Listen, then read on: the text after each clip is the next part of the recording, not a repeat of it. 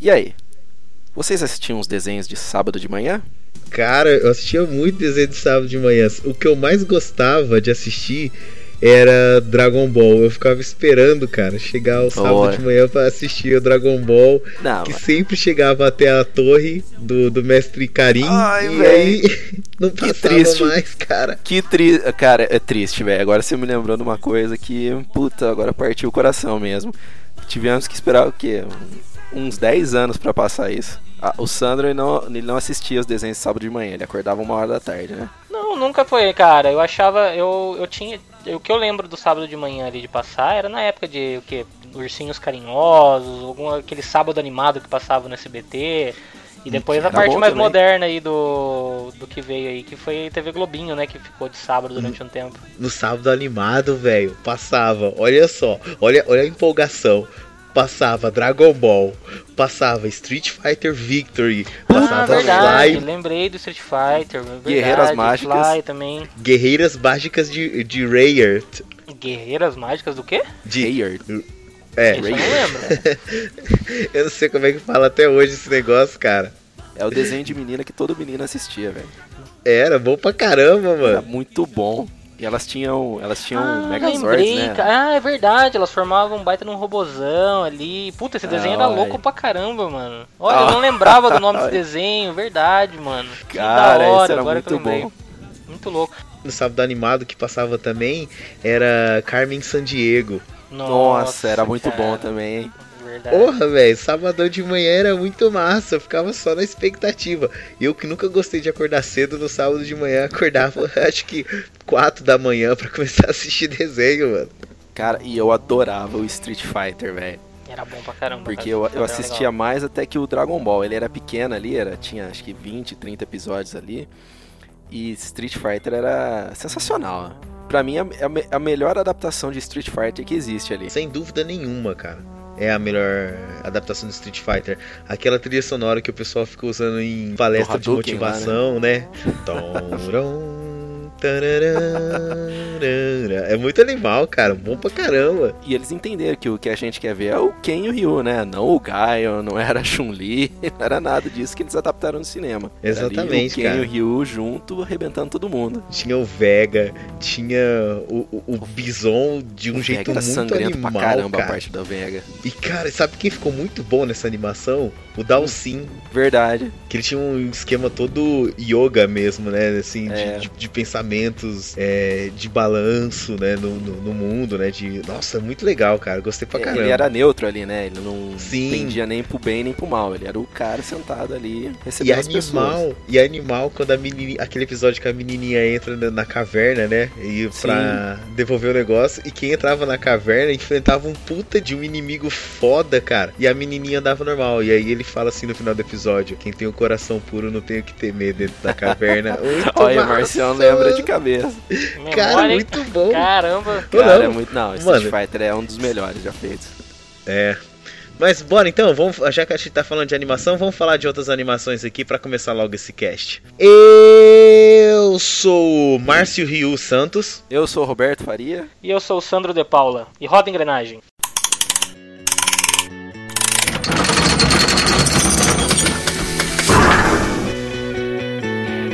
Bem-vindos ao Engrenagem Cast, o seu podcast do canal Engrenagem.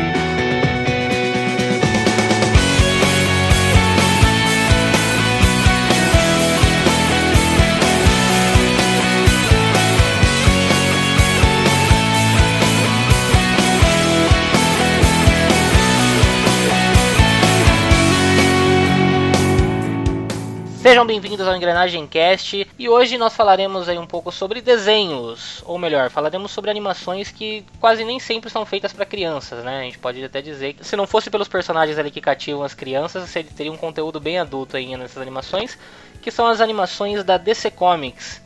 E aí, galera, o que, que vocês têm aí? Eu vou começar falando, o que, que vocês conhecem aí lá de trás das animações da DC? É isso aí, Sandro. Eu concordo com você. Muitas vezes as animações não são só para crianças. Em muitos casos, é, o público-alvo da DC estão sendo os adultos. Principalmente nessa nova leva aí de animações dos 952. Até porque eu acho que quem compra, né, uh, quadrinhos hoje, quem consome quadrinhos, quem consome animação, não é muito mais criança, porque, primeiro, que é caro pra caramba esse negócio. Você verdade. não vê pai, você não vê na verdade as crianças comprando isso porque é muito caro. Ah, eu acho que quando a gente era novinho a gente ainda tinha alguns quadrinhos que eram bem baratinhos de se comprar, né? Ah, agora hoje em Até dia. Até mais leves você... assim o conteúdo. E hoje em dia, se você for tentar comprar um, os quadrinhos mensais, cara, você gasta muito dinheiro. E essas animações, como elas são baseadas em quadrinhos, né? Então. Se você for colocar aí o preço de capa de cada edição que você vai pagar em média 8, 9 reais, e eles dividem as histórias em vários né, pedaços, digamos assim, para você acompanhar uma única história, você tem que comprar compra 15 revistas no mês, então é complicado. Essas animações hoje elas atingem em cheio esse público, as crianças de antigamente, né? É, eles atualizam um pouco os temas, né, para ficar uma temática um pouco mais adulta, o que eu acho muito estranho porque eu vejo muita gente reclamando da temática sombria dos filmes da DC no cinema. Verdade, verdade. Porém, ah, mas eu não acho as animações sombrias. Eu acho elas maduras. Mas se você pegar algumas animações mais antigas, tipo a do próprio Batman, é, como é que é? Batman e a, a, Máscara Fantasma lá, que ela já tinha uns temas. A, a Máscara do Fantasma. A, a Máscara né? Fantasma, né? Ela, ele já tinha ali uma, uma pegada já, tipo, né, de. É, como é que fala? É, sobrenatural ali, não é? Não, não só sobrenatural, ele tinha aquele lado de gangster, aquelas coisas. E, e, depois algumas outras, né, subsequentes que também tratavam essa temática. Sempre o Batman, né, que tem uma temática mais pesada. Se você for ver, por exemplo, uma animação que não é tão antiga assim, ela já é um pouco mais recente, que é o Batman contra o Capuz Vermelho. Cara, o início daquela animação, que remete aquela, a, ao, ao, arco do Batman Morte em Família, que mostra a cena do assassinato do Jason Todd ali, ele remete a esse, esse começo, né, tipo, né, justamente a essa parte, o Coringa batendo no, no, no, Jason Todd, no Robin. Cara, é pesado demais aquilo lá, cara. Eu vi é. como assim, puta, você fala, mano, não é, não é uma coisa pra, pra criança, sabe? Tipo, a criança se vê um negócio daquele fica traumatizada. É, o Batman carregando o Jason Todd ali, o Exato. corpo dele ali, é pesado pra caramba aquilo lá. Muito pesado, cara. Acho que nem no cinema eles ousariam fazer uma coisa daquele tipo ali. É, e cai bem no que o Márcio falou também, né? Porque é, hoje no cinema a galera reclama que o negócio é sombrio, mas a DC ela tem esse lado, tipo ela tem um teor mais pesado. Ela trata de, de, alguns assuntos ali que. Não que a Marvel não faça isso, porque a Marvel também trata desses tipos de assunto, mas é, eu acho que na DC é mais recorrente, né? Acontece mais vezes eles tratarem, por exemplo, esse caso da, da morte mesmo do Robin, que foi uma coisa pesadíssima pra época. Dentre vários outros assuntos né, que ela aborda nas, nas HQs e nas animações. A DC ela vai muito mais pra questão psicológica mesmo, ou crua, né? A uhum. crueldade do ser humano, ela tem esse peso,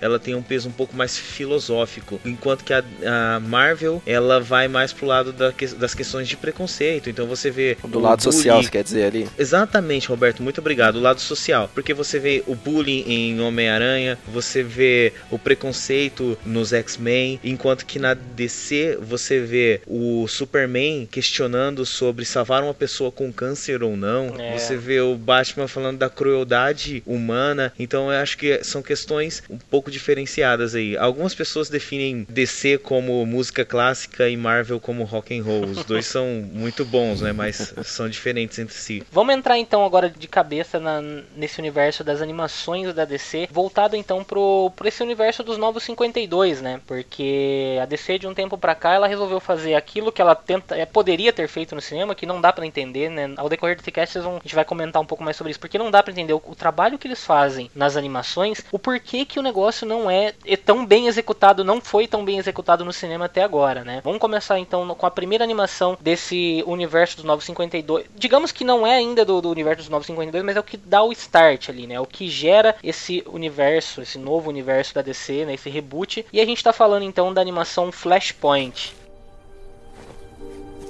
Feliz aniversário, mãe. Eu sinto muito. Eu devia estar lá. O quê? Se eu tivesse sido um pouco mais rápido, teria conseguido. Barry, você era só um menino, você não podia ter feito nada. Eu não tenho certeza. Se eu estivesse lá, talvez tivesse impedido. Salvado ela. Para, não faz isso com você. Como era aquilo que a sua mãe dizia? Sobre aceitar as coisas que não pode mudar? Liga da Justiça. Ponto de ignição.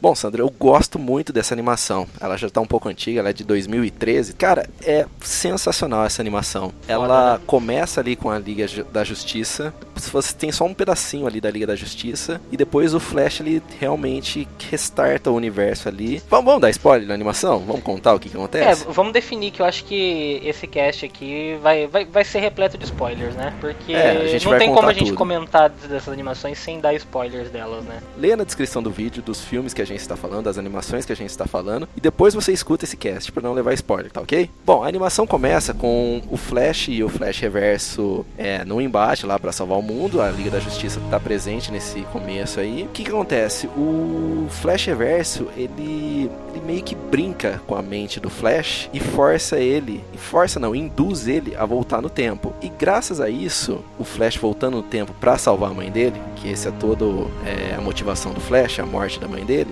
Então o Flash desencadeia várias alterações no tempo com vários personagens da DC Comics.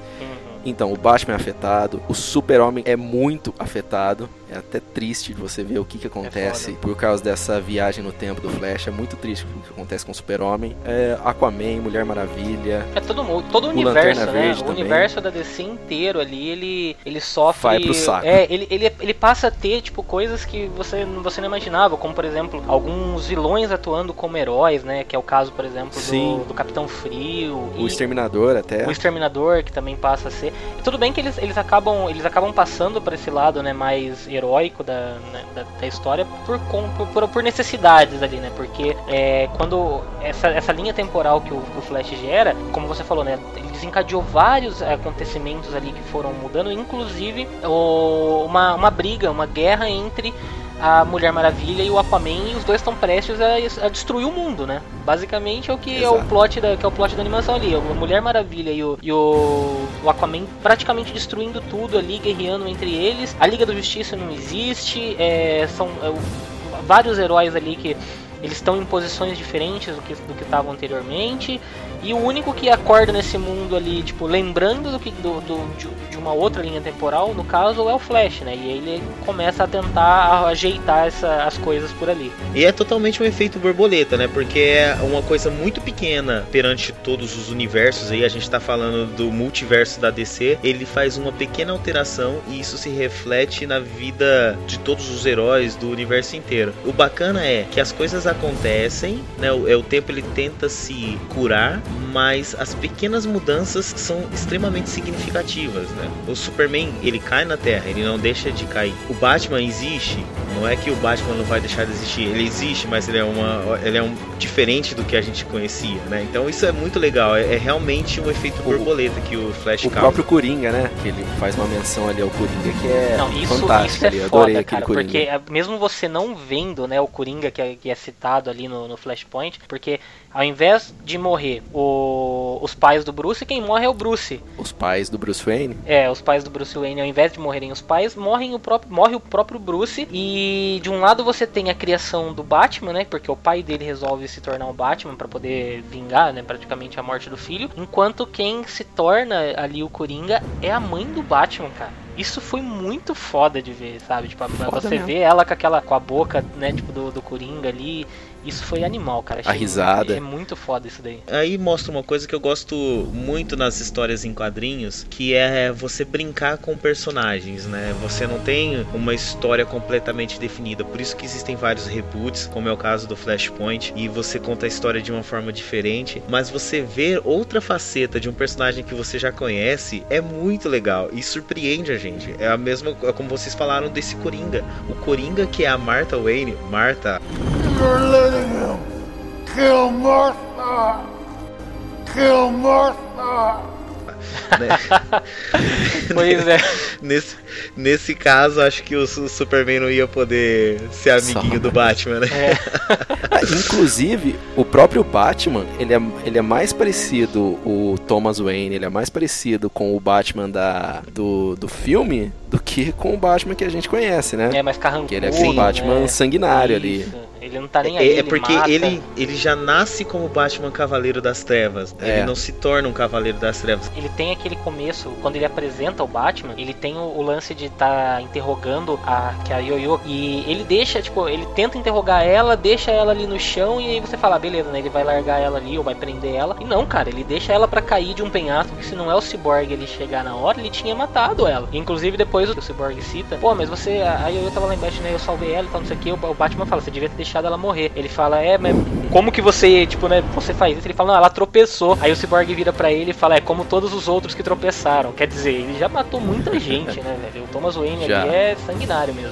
É, uma, uma curiosidade dessa animação é porque eu, particularmente, eu gosto de assistir as animações é, dubladas. Mas uma curiosidade bacana é que na versão original, quem fez a voz do Cyborg é o Michael B. Jordan, né? Ou seja, o, o tocha humano aí daquele, daquele fiasco que foi o, foi o Quarteto Fantástico, né? Mas você falou de assistir as, as, as animações dubladas, eu também prefiro. Eu prefiro muito assistir dublado. Até porque muitas delas têm a narração de algumas animações clássicas, né? Que a gente viu lá no Sábado Animado. é, Que, inclusive, verdade. A gente, a gente nem citou lá no início do cast, mas o Batman que passava no Sábado Animado, algumas dessas dublagens tem o Batman ali, a voz Verdade, do cara. Batman original. É, do, É, é, que a é gente o via na- o, o Márcio Ribeiro, faz aquela voz. Cara, aquela voz Exatamente. do Batman é muito foda, é muito foda a voz do Márcio Ribeiro.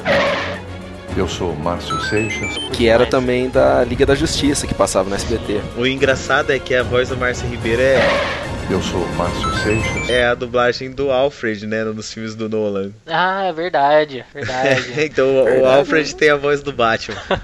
Não, e sem contar uma das não vozes lembro, icônicas ali que eu, na boa, o quadrinho que for que eu estiver lendo do, do Superman, eu não consigo imaginar a voz do Superman sem ser a voz do Guilherme Briggs. É muito foda a Ah, voz do isso Guilherme tá- Briggs isso é verdade. Superman, cara. eu não, adianta. consigo imaginar. Eu, eu não consigo imaginar o mundo sem a voz do Guilherme Briggs. Desculpa, Verdade. Tiete aqui. Momento Tiete. E a animação, como a gente falou antes, ela é uma animação vo- voltada para um público mais adulto, mais maduro. Porque eu lembro de duas cenas que me marcaram muito. A primeira foi a cena que o Flash, quando ele vai recuperar os poderes dele, porque ele volta sem Pesado, poderes, né? Ele entra cara, num mundo sem poderes. E ele, meu, ele fritou, foi fritaram ele vivo ali, né? Por causa do raio. Ele fica na carne viva, Vocês né, cara, disso? ali. Puta, é foda aquilo ali. Cara, é sinistro aquilo lá. E é o Sir Thomas Wayne, né? Que tá fritando ele.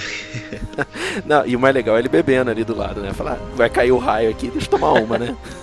Filha da puta. Sem contar também que tem uma cena da a cena da Mulher Maravilha é, enforcando o. Eu ia falar Steve Rogers, Uh, Steve verdade. Roger aí, não, mas como é que é o nome dele? Até esqueci o Capitão. É, Steve Trevor. Steve, Steve Não, Trevor. é Steve Trevor. Steve Trevor, sim. E ela, ela, ela enforcando o Steve Trevor ali, cara, é oh, pesado também. O próprio lance dele trabalhar o efeito borboleta, por mais que, tipo, ele esteja bem explicado, né, na- ali, é uma coisa mais complexa. Sempre quando você lida, né, com essa questão de, de viagem no tempo e, e- e essas alterações, né, que podem causar, ela já é um tema um pouco mais, assim, complexo, né, não chega a ser pesado, mas é um tema, um tema complexo para você entender, né. E a minha segunda cena favorita é quando Thomas Wayne mata o Flash Reverso, que dá um puta de um close ali na, na cabeça dele, ali com um buraco. É, Sim. Ele mete uma bala sim. nele ali. É, Cara, eu falei, caramba, velho. Mas sabe, o que eu acho engraçado? Eu ia querer, queria até fazer um contraponto. A gente tá vendo essas animações da DC e aí teve um jogo da DC há uns tempos atrás que é o Mortal Kombat vs DC Universe. E eles não tiveram a coragem de colocar eles sendo matando, né. é, no- engraçado, né? violentos. E a gente vê isso nas animações. Aí nos próprios E- quadrinhos mesmo, tipo, tem umas, umas coisas mais. É, deles sendo um pouco mais violentos ali. Tanto que uma, uma das diferenças que tem da, da saga Flashpoint, que é, que é adaptado né, pro, pro desenho, no quadrinho, o Thomas Wayne ele mata o, o Flash Reverso com, com a espada da Mulher Maravilha. Que ele é. Não, é, não sei se é da, da Mulher Maravilha ou se é uma, uma espada de alguma Amazona lá. Que ele mata o Flash Reverso com, com, a- com essa espada. E, tipo, eles adaptaram pra uma coisa mais pesada, né? Que é um tiro na cabeça que ele dá ali né, no, no final. Então, É mais impactante, né? é, falando de algumas diferenças que tem, uma das, um- uma das coisas interessantes é que a, a saga do a saga Flashpoint no- nos quadrinhos, ela inicia com o Flash Reverso, né, pentelhando a vida do Flash ali, mudando, e foi o que o Roberto falou no começo. Ele ele manipula o Flash de uma tal maneira que o Flash quando ele faz toda a cagada de voltar no tempo, ele acorda sem saber que ele fez isso, porque ele influencia o Flash ali pentelhando ele, mesmo, ele literalmente pentelhando, fica pegando no pé dele, ali enchendo o saco dele fazendo algumas coisas que faz com que o Flash, tipo, acorde ele fala, porra, cara, eu vou voltar no tempo, vou salvar minha mãe, só que ele não sabe que ele fez isso. E ele só vai descobrir no final, né? Porque no final ele ainda fala que o, o vilão de toda a história, o Flash Reverso vira pro Flash e fala que o vilão de toda a história não é nem ele, que é o próprio Flash, né? Outra coisa muito legal é o fato de que quando começa a animação Flashpoint, eles não ficam contando, né, é, como o Flash voltou no tempo, o que, que ele fez. Você é jogado ali e começa a descobrir as coisas aos poucos. Ela não é contada de uma forma linear. Ele dá um salto e quando você vê, você já está nesse mundo diferente, nesse outro mundo alternativo. Isso eu acho muito legal da animação também, de não ser tão passo a passo para te ensinar. Ela faz você ir descobrindo junto com o protagonista, junto com o Flash, né? E conforme ele vai descobrindo o que aconteceu, o telespectador vai descobrindo junto, né? O que, como é que tá o mundo agora e o, o porquê que, que tá assim, é tudo através do, dessa perspectiva do Flash, vai descobrindo junto com ele, bem legal mesmo. E falando um pouco da, da questão técnica, esse filme ele é dirigido pelo Jay Oliver. E esse cara, ele já dirigiu acho que no 80% dos filmes da, de animação da DC. O cara, ele domina e ele é desenhista também. Então ele fez vários storyboards não só pros para os desenhos e animações da DC, mas também para vários outros filmes bem conhecidos de Hollywood, inclusive aí o, o queridinho Deadpool, né? Ele fez, ó, storyboard de Homem-Formiga, de Liga da Justiça, ele fez de Deadpool, de 300, Ascensão do Império. O cara tem muita coisa que ele que ele trabalhou aí como desenhista, além de ser diretor de várias animações da DC. Bom, como a gente também falou lá no início, essa animação é a, é a responsável, né? A saga Flashpoint foi responsável por dar um reboot no universo da DC E o que a gente vê exatamente no final dessa, dessa animação é isso. Ele, ele, quando o Flash consegue resolver todo o problema, ele retorna no tempo, consertando aparentemente a linha temporal, deixando tudo ok foi o pretexto que a, que a DC utilizou para refazer todo o universo dela. Então, a partir dali, você inicia o universo dos Novos 52, e foi o que a gente falou lá, lá, lá atrás. Essa animação é exatamente o que, a, o que a DC fez nos quadrinhos, ela tá fazendo nas animações. Ela dá o reboot e dali pra frente ela começa o seu universo expandido nas animações, que é citado ali no finalzinho com uma cena pós-créditos que você fica assim, caralho, tipo, porque pra quem nunca leu quadrinho, você fala, o que, que é isso, né? Porque é meio jogado ali, você não sabe o que, que é, mas pro cara que já tinha lido, ele, ele saca que no final da animação, na cena pós-créditos, aparece os parademônios do Darkseid, cara. Que, tipo, é, é foda. Você vê os caras já jogando um baita de um vilão ali nesse universo. que, que foi o que a gente falou também. Porra, por que, que a DC não fez isso no cinema, cara? Por quê? Por quê, sabe? Uma coisa tão simples assim, que era adaptar uma coisa desse tipo pro cinema. Simples, entre aspas, né? Mas ia ficar animal se fizesse uma adaptação desse tipo. Mas por sorte a gente tem ela na animação.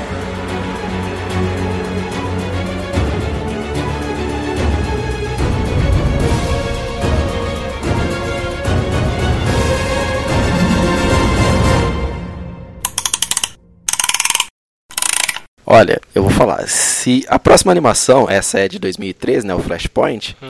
a próxima é Liga da Justiça Guerra, que saiu em 2014. Eu falo pra você, se o filme da Liga da Justiça, o live action que for sair, for metade do filme da Liga da Justiça Guerra, cara... Já tá feliz, né? Vou falar pra você. Já tô feliz. Porque, ó, sinceramente, eu acho que é a melhor animação de super-herói que eu já vi. Que eu me lembro, assim melhor que o do Batman, qualquer uma da Marvel. Pra mim, o Liga da Justiça Guerra é espetacular. Perfeita ali. Então, traz aí pra gente, Robertão, já que você gostou tanto, fala aí de novo você com a. a traz a sinopse pra gente, então. Ah, é como você falou, é, termina a história com é, apresentando os parademônios e a história da Liga Justiça começa com a criação da Liga. Ela não existe ainda, então você tem todos os heróis já estabelecidos em seus universos. Você tem o Lanterna Verde, Batman, Super-Homem, o próprio Shazam, que adoro você, Shazam. Você é foda pra caramba. Eu queria só fazer uma, um, um, parênteses aí. Eu não conhecia esse. O Shazam meio família, que eram várias crianças. Eu não conhecia essa versão do Shazam. Não, não conhecia mesmo. Eu também não. Eu fui conhecer também só, acho que na, na animação ali do. Eu também. O, pra mim e era eu gostei Billy, muito, né? cara. Sim, e eu gostei muito. O Shazam realmente tá, tá fantástico aqui nessa é. animação. Não só e ele, né? A dublagem né, dele também é demais. Sim. A voz era meio canastrona aquela voz dele lá.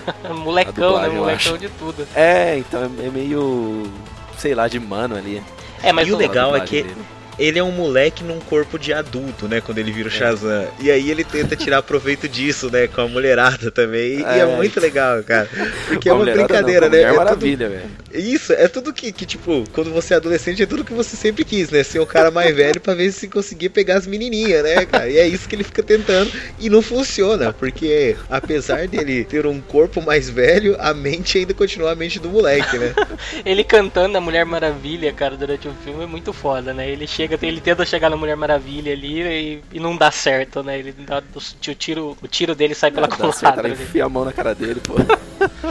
Mas o Márcio falou, outra- do, falou do, do- do lance do, do, do Shazam mais família. Eu até, eu até confundi, porque você falou dele, ele no começo ele, ele apresenta ali alguns familiares que estão com ele. Mas na, na animação eles não retratam ainda ele sendo o, várias crianças que formam o, Shazam, né? Ele só mostra o Billy ainda mesmo, que é ele que se transforma no Shazam. Ou tô enganado? É só, é só o Billy mesmo, né, que se transforma. Não, é só ele. É porque no- nos quadrinhos ele- eles usam o- a família do Shazam como se é todas as pessoas ali, que são cinco ou seis crianças, que elas recebem os dons né, do- dos deuses ali, e aí os, todos eles têm que junto gritar Shazam pra se transformar no Shazam, que é uma, uma, Eu uma acho das que- diferenças ali. Eu acho que, eh, que isso é mostrado no Flashpoint. No Flashpoint ainda é o, As crianças. É, ah, Flash- verdade, eu acho que é no Flashpoint a que família mostra. Shazam. Que é outra cena pesada também, né? A hora que a Mulher Maravilha pega ele ali e mata, Mata. ele ali. É. É, uma coisa que eu acho legal nessa animação da Liga da Justiça Guerra é, é que tem muita coisa de alívio cômico que é muito engraçado mesmo, e que eu ria sozinho aqui. Por exemplo, a Mulher Maravilha comprando sorvete. Cara, eu chorava de rir com aquilo. E outra Ela é coisa. muito louca, né? É, e, e também a, a brincadeira dela com o Superman, que eles só citam, ele fala assim, ó, eu não te falei, se você colocar um óculos, eles não te reconhecem. É verdade. Cara, é Verdade. Muito bom aquilo. É, e a gente sabe que é totalmente. É, é uma, é um artifício tão fajuto, né? Tão Aham. idiota, tão bobo. E, é engraçado porque eles levam aquilo como brincadeira. Então isso é legal, essa leveza pra história. Pra mim, o mais legal é quando o Lanterna Verde vê a Mulher Maravilha pela primeira vez e vai pra cima dela. Aí o Superman chega bem no meio, assim, só olha pra ele. Não, o Lanterna Verde, cara, o Lanterna Verde nesse desenho, ele, ele é muito engraçado. E no começo, quando ele encontra o Batman, que ele começa a falar pro Batman, não, porque eu vou resolver isso daqui. O Lanterna Verde resolve tudo isso na hora que eles vão, na hora que eles chegam pra enfrentar o Superman. E aí o Superman dá-lhe um cacete e o Batman só olha pra ele ali assim, cara. Ele fala, "Ah, É, eu percebi, mas fogo não é problema pra mim. Como eu tava dizendo, lanternas verdes podem fazer qualquer coisa. Pelo jeito, menos calar a boca. Nossa, tô vendo que alguém esqueceu de beber um sanguinho hoje.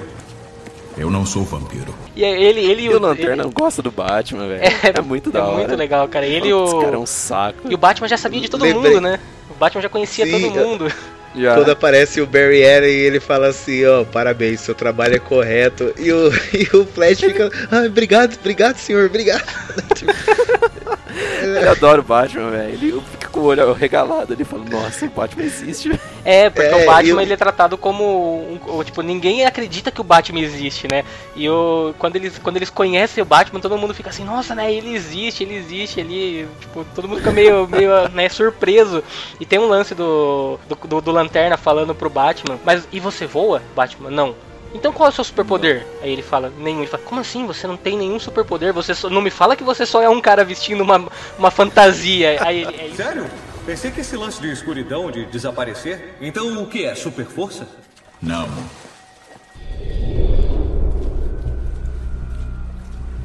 Você pode voar? Só num avião. Espera aí. Você não é só um cara comum numa fantasia de morcego, é? Porra, cara, é animal isso daí. O Batman é foda, o Batman é foda, velho. Por favor, Zack Snyder, assista esse filme antes, vai. Você precisa assistir isso. Vou pedir um favor, por favor, Zack Snyder, chama lá o Jay Oliva e fala pra ele, ô, como é que eu aprender. faço? Me explica aí como é que eu faço. Não, porque- mas e agora? E a sequência de lutas do final ali, quando junta-se toda a liga pra baixar o cacete no, no Darkseid? Nossa, Cara, cara. é, É muito bom, é extremamente bem coreografado, tem muita coisa acontecendo na tela e muita coisa acontecendo em momentos separados, né? Então o Darkseid joga aqueles raios que saem perseguindo pela cidade. É muito legal, cara. Eu, eu gostei muito da, dessa da cena final. E é uma cena longa até, né? Geralmente a cena de luta final ela tem ali o que? 5 minutos. Essa aí deve ter mais de 10, 15 minutos. É, ela é bem, Sim, ela é bem Incluir longa. a, a ação ali, eu quero dizer. É, e essa cena ela mostra a, a liga se formando ali literalmente, né, naquela hora ali, porque aí eles têm que aprender a, a trabalhar em conjunto, porque durante todo o filme eles passam agindo meio que por si só, ninguém coordena as coisas, e aí de repente eles, eles veem eles que eles precisam é, trabalhar juntos, né, para poder derrotar. É o, digamos que é o maior vilão, né, do, do universo DC, um dos maiores vilões aí da, da DC, então se eles não se coordenassem ali, eles nunca iriam conseguir derrotar o Darkseid. E aí você começa a ver eles trabalhando em equipe mesmo. E é, e é animal ver isso, tipo, a, a liga se formando naquele exato momento. E a brincadeira lá com o Batman, né? E aí, quem é que escolheu ele como líder? É verdade. é muito bom. Ah, Na o outra, Batman, Batman, como sempre, mano. é, é o, é, o, é o melhor, cara. né, não tem jeito, né? outra coisa legal que eu Não. acho que tem isso daí é que eles começam a, a desenvolver o relacionamento do Superman com a Mulher Maravilha, né? Coisa que a gente não via é, no, no- no universo né, da DC ali até então, porque o Superman né, sempre teve ali o par romântico com a, com a Lois e tal. Mas aí, até que enfim, eles deram uma mulher à altura do Superman, digamos assim, né? uma mulher que aguenta o Superman literalmente, né? Porque.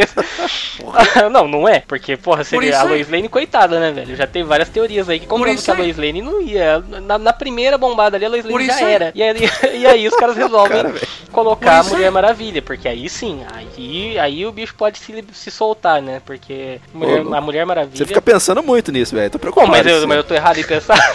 Pe- Ah, pensa tá, bem. ué. Você nunca pensou nisso? Ah. Ninguém nunca te falou nada disso? Não. Como não, Eu Roberto? também não, velho. Ô, louco. Que universo é esse? Vocês, que- não leem em quadrinhos? Vocês nunca imaginaram Superman com a Lois Não, Lane? isso não. Ô, louco! Eu não, velho. Só Como é que queria eu- ver a porrada. Eu nunca gostei da Lois eu Lane. pensando nisso. Que isso, cara, que isso. Não, então tá, mas é, vamos, vamos falar que no meu caso eu prefiro a Mulher Maravilha com o Superman. Faz mais sentido, vai, digamos assim. Faz mais sentido a Mulher Maravilha estar com o Superman. E Tá Sandro, bom, você que gosta de. É, você que gosta de curiosidades, então você falou que a voz era o Mike o B. Jordan que fazia a do Cyborg lá. Nesse aqui, quem faz a voz do Shazam, no original, é o Sean Astin, cara, que é o nosso eterno Sam. É o dos Hobbit, né? É o Hobbit, é um Hobbit que vai dar voz do Shazam. Exato. O Shazam é um Hobbit, cara. E na cena pós-créditos a gente tem o mestre do, do- mestre do oceano, que nos 952 eles fizeram como um meio-irmão né, do, do Aquaman, que até então não tinha aparecido, né? E ele, ele emerge do, do oceano ali com o corpo do rei de Atlântida, que é o que vai fazer ligação aí com. É, que vai dar sequência nesse universo das animações da DC. Porém, antes dessa próxima animação da Liga da Justiça, a gente tem nada mais nada menos que o Batman aparecendo aí, né? Com. Ah, então vamos. Não. Então vamos falar do Não Batman, só o então? Batman. É verdade. É, então peraí, mas aparece, antes da então? gente falar, antes da gente falar, a gente faz o seguinte: roda a engrenagem.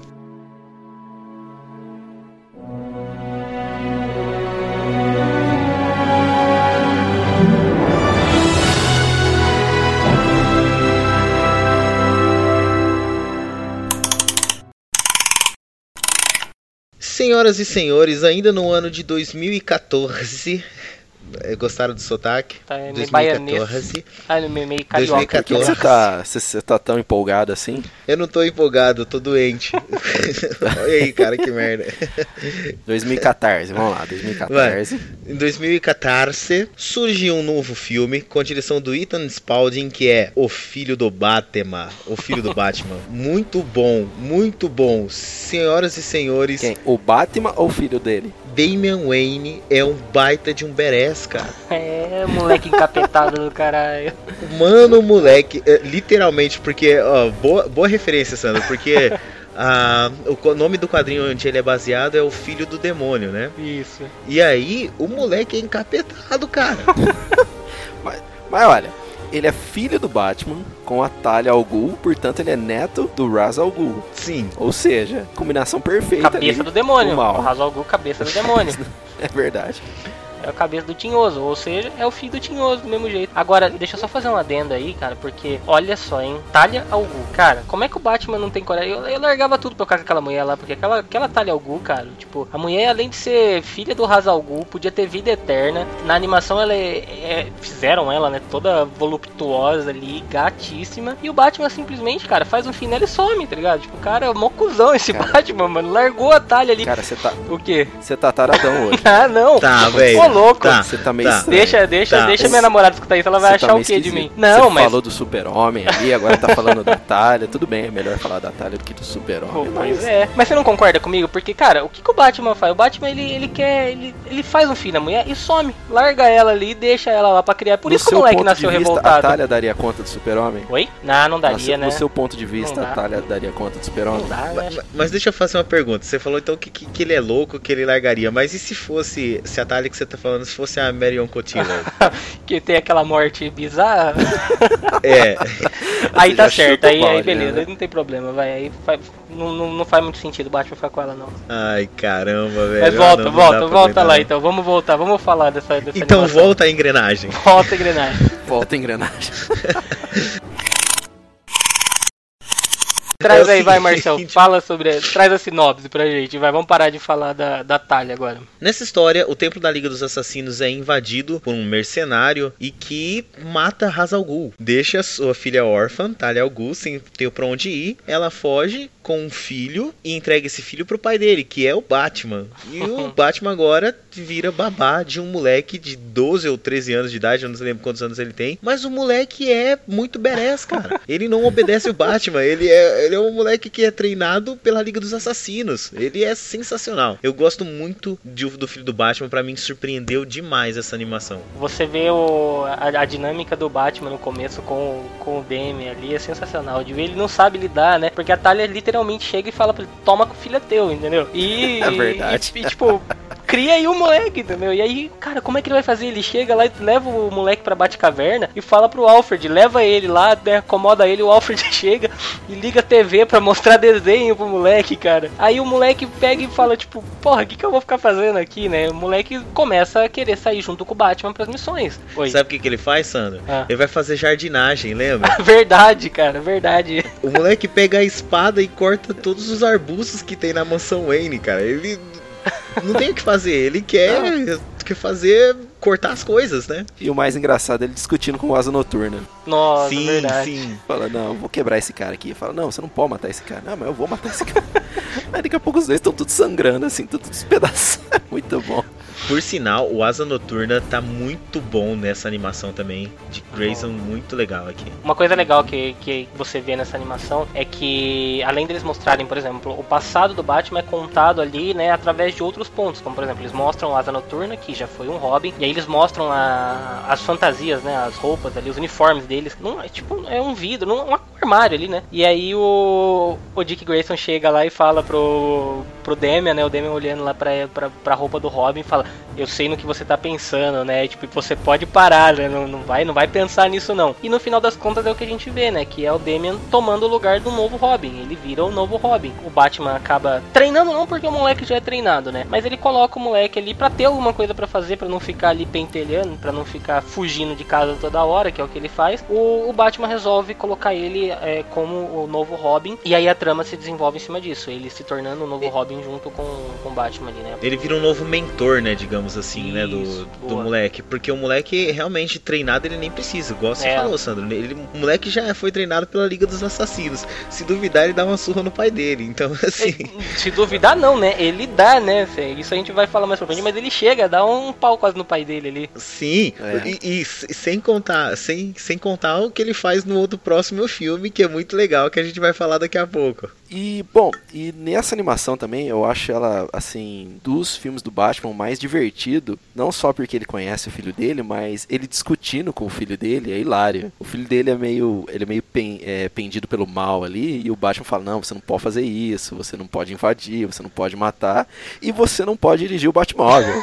Verdade. Ele quer ele sempre sabe dirigir dirigir. o Batmóvel, né? É, o... É muito bom essa parte. A, a motivação do Damian, né, junto ali com, com o Batman, o, o porquê que o Batman resolve colocar ele como Robin, é pra dar uma quietada no moleque, porque o moleque foi em busca de vingar a morte do vô dele, né? E aí o Batman fala pra ele, não, vem cá, senta aqui, vamos lá, eu vou te fazer virar o Robin pra ver se você se você acalma. E não é o que acontece, né? O moleque aí tá ali, não consegue, ele, ele cara, ele é uma ele é um retrato perfeito da criança é, hiperativa, né? Porque ele não consegue ficar quieto, não consegue ficar parado. E aí ele começa a, a, a, viver esse dilema, né? Que é o lance de matar, que é uma coisa que a gente sabe que o Batman não faz. E ele e ele tem sede de sangue, né? Porque ele foi criado pela Liga dos Assassinos. Ele é um assassino por natureza, né? Então ele ele quer, ele tem essa sede de sangue e ele acaba desenvolvendo esse dilema ali na vida dele, né? Então o filme todo é, gira em torno desse arco do Batman conhecendo o filho, treinando ele, fazendo ele virar o novo Robin Robin. E no final a gente vê ele escolhendo ficar com o pai, né? Não indo embora e tomando de vez ali, o, assumindo de vez o manto do Robin. Mas você sabe o que eu acho que é uma, um acréscimo muito legal à história do Batman por causa dessa, desse arco hum. do filho do Batman? O Batman sempre sofreu muito com o lance de que, ah, ele é pedófilo, né? Poxa, tem ali um, um, uma criança que ele, o Batman, tá cuidando e levando pra combater o crime e tal. Nesse caso, é o filho dele. Então ele perde. Você perde esse impacto de, de, desse tipo de comentário muito é, prejudicial, né? É, não que seja melhor o cara levar Sim. o filho dele para combater o crime. Isso que, isso que eu ia te falar, mas... né? A, a, como é que fala, né? A vara da, da, da criança lá, como é que é o. A... É a vara da criança, não, não, da... é, tem um nome, é a. Social lá, é assistente social? Isso. É, o que, o que não é uma coisa tão, tão melhor assim, porque se uma assistente social vê o pai levando o filho para combater o crime ali, eu acho que não ia pegar bem do mesmo jeito, né? De um cara sendo acusado de pedofilia, né? Então. Mas enfim, como a gente falou de dublagem, né, do, nos, nos filmes anteriores, eu acho que é legal a gente citar que nesse filme também, na dublagem original, é, quem faz a voz da Talia al Ghul é uma brasileira, que é a Morena Bacarin, né? Que é conhecida aí por, por Homeland, fez, fez também V, que é aquela série de, de ET. O que mais que ela fez aí? Alguém lembra? A Morena Bacarin? Eu, eu diria que ela não é conhecida por Homeland, não. Eu diria que ela é conhecida por outras coisas que ela tem. Beleza, então, vai. Olha. Então vamos pra próxima animação aí, né? Vamos pra lá.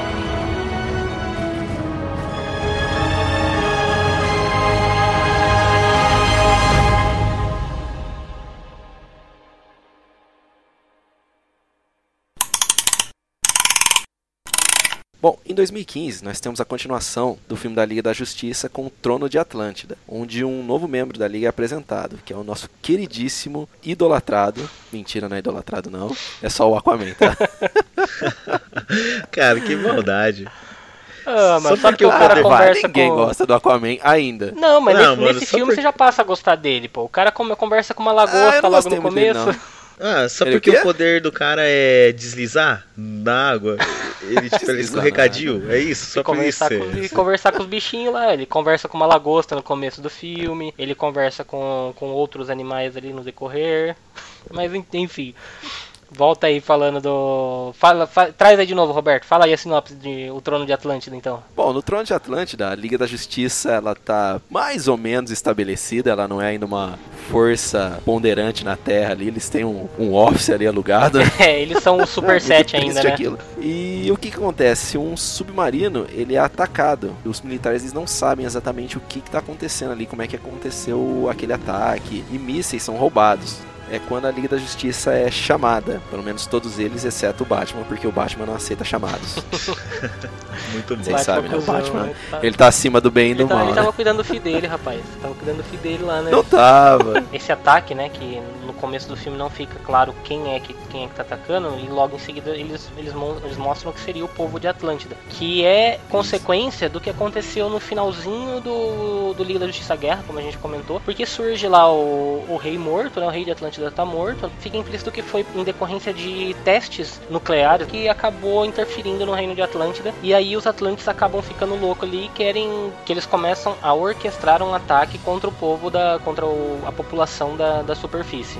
O que eu acho legal desse filme é que ele é uma continuação direta do Liga da Justiça Guerra, é muito bem amarrada, né? Dá, realmente dá continuidade à história. E se você assiste essa animação seguida da outra, você consegue ver como o universo dos 952 ele se encaixa muito perfeitamente. Vem o um novo membro da Liga da Justiça, e aí eles formam realmente a Liga da Justiça que não era formada lá no primeiro. O Sandro até falou que no Liga da Justiça Guerra eles agiam individualmente. Nesse, eles acabam formando a Liga da Justiça.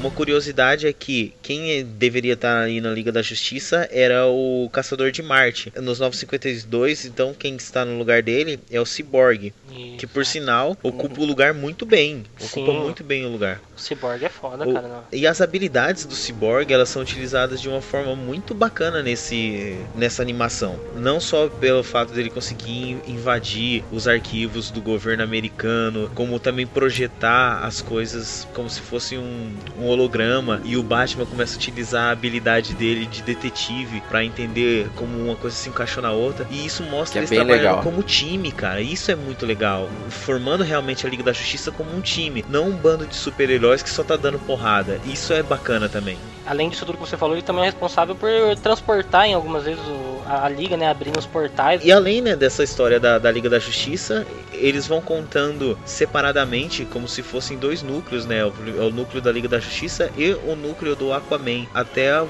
momento que ele se cruza com a Liga da Justiça e começa a fazer parte do grupo. O que eu acho que é muito interessante. Mais uma vez é uma lição para descer no cinema live action como desenvolver um personagem nas suas histórias, né? Você não precisa necessariamente introduzir ele lá no primeiro filme, mas saber como trabalhar ele em núcleos diferentes dentro de uma história para fazer é, a história dele crescer mesmo, para fazer o personagem se desenvolver. Eles fazem, já, já conseguem mudar, né, aquela, aquela visão do Aquaman mais bobinho, porque mesmo ele tendo o poder dele de falar com os animais aquáticos, isso é desenvolvido de uma forma legal, né? Ele- eles fizeram de uma forma tão sutil ali que você não acha besta, né? Por mais que seja uma- um desenho, você entenda, né? É bacana do jeito que eles utilizam isso, né? E o Aquaman em si, ele, cara, eles conseguiram mudar, né, o jeitão dele, faz ele um, um Aquaman mais bereza ali, um Aquaman, tipo, que impõe respeito, né, no, como, É, como o eu Aquaman. gosto que eles apresentam um, um Aquaman como um rei ali, na verdade. Sim, sim. Então ele tem a presença e o peso de um rei ali, tanto pro povo dele quanto pra liga. Então ele tem essa imponência E perante ele- aos outros membros. E ele vem se desenvolvendo assim já há um tempo já, né, nos quadrinhos, né? O, o poder do Aquaman, ele foi aumentado nos quadrinhos, agora ele tem um, um poder físico semelhante ao do Superman. A DC ela começou a dar mais ênfase ao personagem porque realmente era um personagem ridículo, né? A gente vê as brincadeiras em Big Bang Theory, quando o Raj se fantasia de Aquaman, né, só com o cavalinho, né, o cavalo marinho ali. E essa era a imagem que a gente tinha do Aquaman, né? O, o príncipezinho loirinho, né, cabelinho do lado, tipo o príncipe encantado do Shrek. E eles mostraram que não, não é assim, cara. Ele é badass também, né, quando quer. Aliás, eu já citei aqui uma vez, mas vou falar de novo. Ele em Injustice tá muito animal, cara. Tem aquele especial dele que vem um tubarão e dá uma mordida, cara. No, perso- é animal, cara. Bom, ele tá badass também. Eu gosto da cena final quando o mestre do oceano é desmascarado pelo Batman. Quando ele pega aquela gravação e mostra pra todo o exército que foi ele que matou a rainha. Uhum. Mas- eu achei animal. Quem projeta é o. É, É o o Cyborg. Cyborg. É o Cyborg. É, o Cyborg. Mais uma vez com uma É. participação muito legal aí, tendo um, um momento muito importante na trama. E além disso, eu gosto muito da cena da invasão no farol. Quando o pessoal de Atlântida invade o farol em busca do Aquaman. Eu gosto do, do começo, quando eles apresentam o Aquaman naquela briga do bar. Porque ele apanha, apanha, ele levanta e vai pra cima dos caras de novo. Até que chega um cara lá e, e, e saca de uma, de uma faca pra ir pra cima dele. E conforme o cara bate nele, a faca se quebra. Aí o cara fala, nossa, que porra é essa? E ele fala, eu também queria saber. Mais uma vez, é um filme também dirigido pelo Ethan Spalding, viu? Ele é o cara que dirigiu o filho do Batman. É, junto com, o- com o Jay Oliver lá, é, é os dois que eu acho que mais tem dirigido a animação da DC. E roda engrenagem.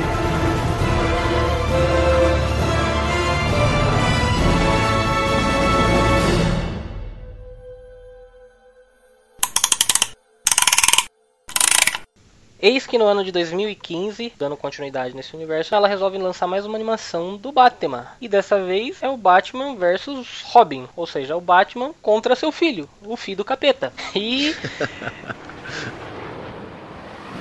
Pensei em denunciar você por roubo de veículo.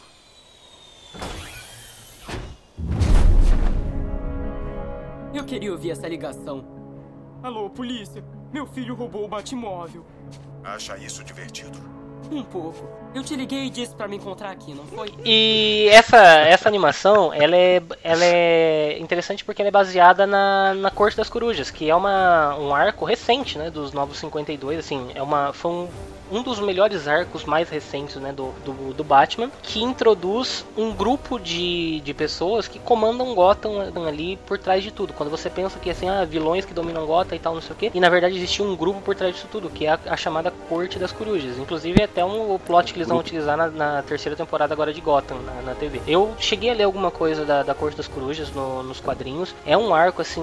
No começo ele é, ele é misterioso, é uma coisa assim, tipo, que te, te intriga, né, para descobrir aquilo ali. E no, nessa animação, eles também conseguem deixar, porque é uma coisa muito sutil ali, como eles mostram a corte atuando, né, ali no, no nos bastidores ali de Gotham. E eles adaptam também o lance do, do Damian Wayne, né, tá junto com o Batman, é, trabalhando já como, como Robin. E aí eles trazem de volta também nessa animação o dilema do Damian, que é o não matar, coisa que a gente vê logo no início dessa animação, que voltando lá no, no começo do cast, como a gente falou, que tem temas pesados, o começo dessa animação, que é toda aquela parte do criador de bonecas que sequestrava as crianças ali, cara, que coisa, que coisa bizarra, que coisa é sinistra. Sinistro e tenso aquela parte ali. Pois é. Porque são, são criancinhas ali de 6 anos, 7 uhum. anos no máximo, totalmente alienadas, é, submissas ali ao criador de bonecas. Cara, é muito sinistro aquela parte.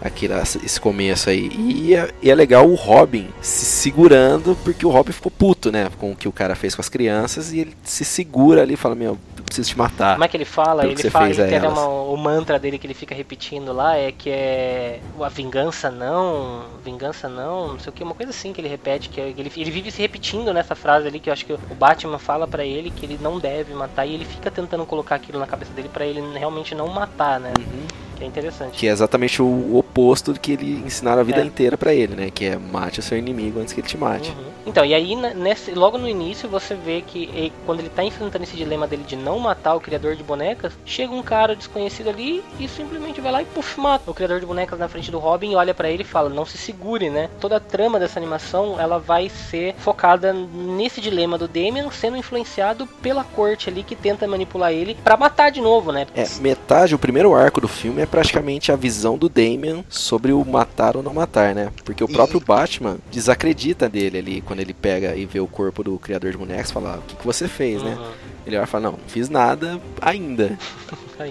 Mas isso é uma coisa muito legal porque todos os dilemas de escolha moral, se você não tem um peso de certo ou errado, ele não tem tanto sentido, né? Então se, se fosse assim só matar e aí tem um lucro próprio dele para isso, não é bem um dilema, né? É uma escolha só. Agora quando ele entra nesse dilema de matar ou não o criador de bonecas, por exemplo, e ele vê o que o cara faz com as crianças, que como vocês falaram, é sinistro, é um dilema muito forte, cara, porque você carrega esse peso com você também porque a escolha de não matar e deixar um cara daquele vivo também tem implicação para a sociedade. E é isso que eu acho que é legal o dilema, o peso do dilema dele. Ele não quer matar para seguir os, os, ensinamentos do pai dele agora, os ensinamentos do Batman, mas ao mesmo tempo, se ele não mata, aquele cara fica livre e continua fazendo mal. E ele fica pensando nisso, porque ele, ele tem uma, uma moral um pouco distorcida, né, o Robin, né? Não é que ele é, ele não é um imoral, ele tem uma moral distorcida. Ele acha que se ele matar, ele vai estar tá livrando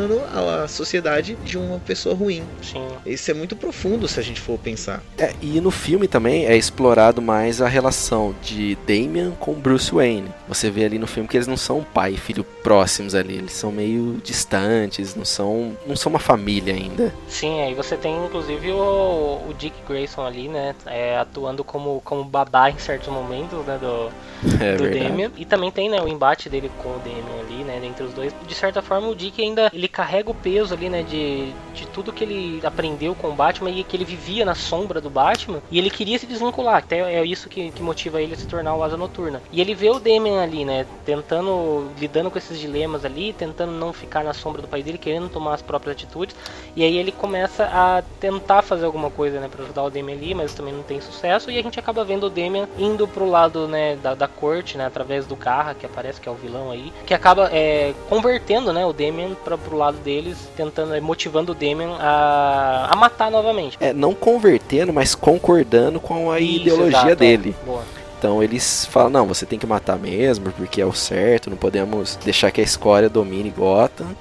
E é exatamente o oposto do pai dele. O pai dele quer salvar as pessoas. É, e Até os vilões. o- a corte em si ali, ela é, ela é uma, um, um vilão por trás de tudo, mas também é um vilão com, com princípio assim, eles querem de certa forma dominar a cidade, mas visando o bem da cidade, claro, pra eles, né?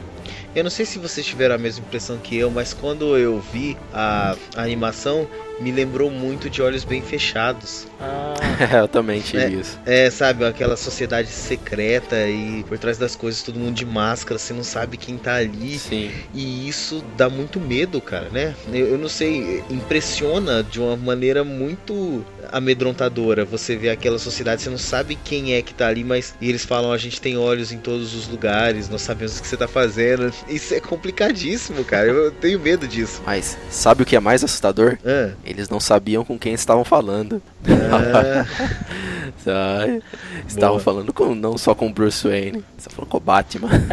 É verdade, né? isso Porque é ele- muito bom. ele- eles pegam, eles Isso é mais pegam perigoso o, ainda. o Bruce ali e tentam trazer o Bruce pra corte, né? Porque a corte é formada só por os ricaços ali de Gotham, então eles tentam trazer o Bruce. Cara, e é muito, é muito animal a hora que ele fala, eu vou acabar com todos vocês. Falei, nossa, que louco. Ah, o que eu achei mais legal nesse filme foi, foi o embate do, do Damian e do Batman ali. Mas a luta dos dois, cara, eu achei muito foda, porque é, é pai e filho brigando, entendeu? E ele, o Damian encapetado vai pra cima do, do Batman e, cara, e, que eu falei lá atrás, ele chega a quase a dar um pau no Batman, né? Porque o Batman, ele fica, ele se segura, né, pra não bater no, no também, mas o Damian não, não arrega não, não quer nem saber, e vai pra cima do pai dele. E só uma curiosidade, a, a coruja, ela é- realmente é um inimigo natural do morcego, né? Então faz sentido ter a corte corujas como Hum, inimigo é. do Batman ali. Aí, que legal, essa eu sabia, hein? Sabia não, o canal É. Engrenagem também é biologia. Minha cena favorita é quando o Batman ele entende o filho dele, que ele tá tendo uma visão ali do Damian adulto, ele vê tudo que ele fez errado, que ele tenta controlar o Damian ao invés de tentar entender ele como ele é e tentar moldar ele de uma forma melhor. E você, Marcos, o que, que você tem mais a acrescentar sobre o, o, o Batman versus Robin? É melhor que Batman vs Superman? É, é. Sacanagem. É ou não é? É, é, É, é, não é? cara, não, não adianta falar que não é. Eu sei que é. É melhor, é muito melhor. Ó, E pra você, é, Roberto? pra mim, pra você? dos filmes do Batman é o melhor. Hã? Assim, dos filmes da animação do Batman, pra mim é o melhor, é o que eu mais gostei. Realmente, esse é o melhor mesmo, porque tem o desenvolvimento dos dois como família, né? O Robin Damian se aceitando como filho do Batman, né? Então isso, esse- essa dinâmica entre os dois é muito legal. O Sandro mesmo falou que tem essa dinâmica de pai e filho, e é uma dinâmica muito deturpada, né? Por se tratar do Batman e do Robin, mas ao mesmo tempo é muito bacana. Aí é legal você ver que no final o, o Damian aceita, né, ele como pai, e ainda tem uma cena lá que ele vira pro, pro Guy e fala, não, ele é o meu pai. E o Batman fala, ele é o meu filho.